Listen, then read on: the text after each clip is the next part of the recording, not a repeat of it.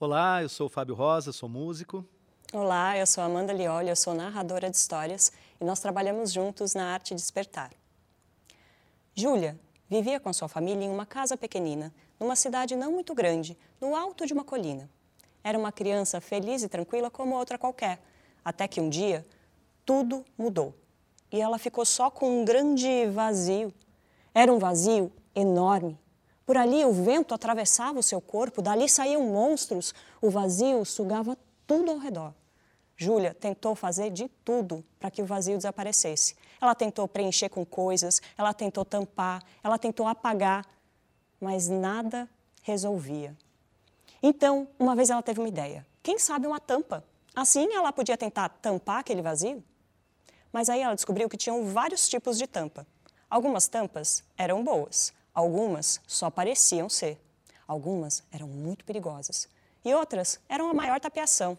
Ela procurou por muito tempo, mas não conseguiu encontrar nenhuma tampa que coubesse no seu vazio. Então ela desistiu. Foi nessa hora que ela começou a ficar zonza, zonza, zonza e caiu desmaiada no chão. Ela estava tão triste que começou a chorar.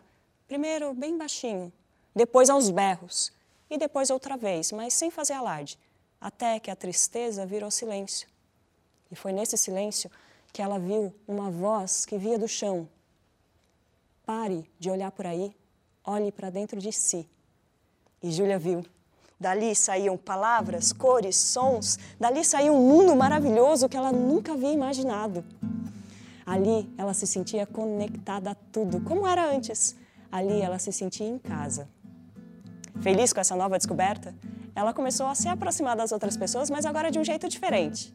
E ela percebeu que cada um tinha dentro de si o seu próprio mundo maravilhoso, por onde viajavam e traziam lindos presentes que compartilhavam com seus amigos. O vazio de Júlia foi diminuindo, diminuindo, diminuindo, mas por sorte ele nunca desapareceu. É tão bom, não é? A gente ter um lugarzinho só nosso para o qual a gente possa viajar.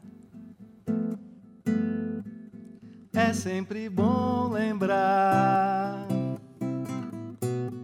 que um copo vazio está cheio de ar. É sempre bom lembrar que o ar sombrio de um rosto está cheio de um ar vazio, vazio daquilo que no ar do copo ocupa o lugar. É sempre bom lembrar, guardar de cor, que o ar vazio de um rosto sombrio está cheio de dor. É sempre bom lembrar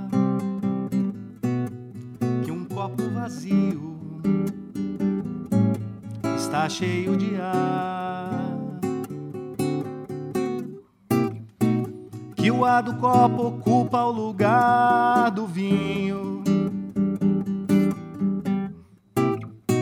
Que o vinho busca ocupar o lugar da dor. Que a dor ocupa metade da verdade, a verdadeira natureza interior. Uma metade cheia, uma metade vazia uma metade tristeza, uma metade alegria. A magia da verdade inteira, todo poderoso amor. A magia da verdade inteira, todo poderoso amor. É sempre bom lembrar copo vazio está cheio de ar.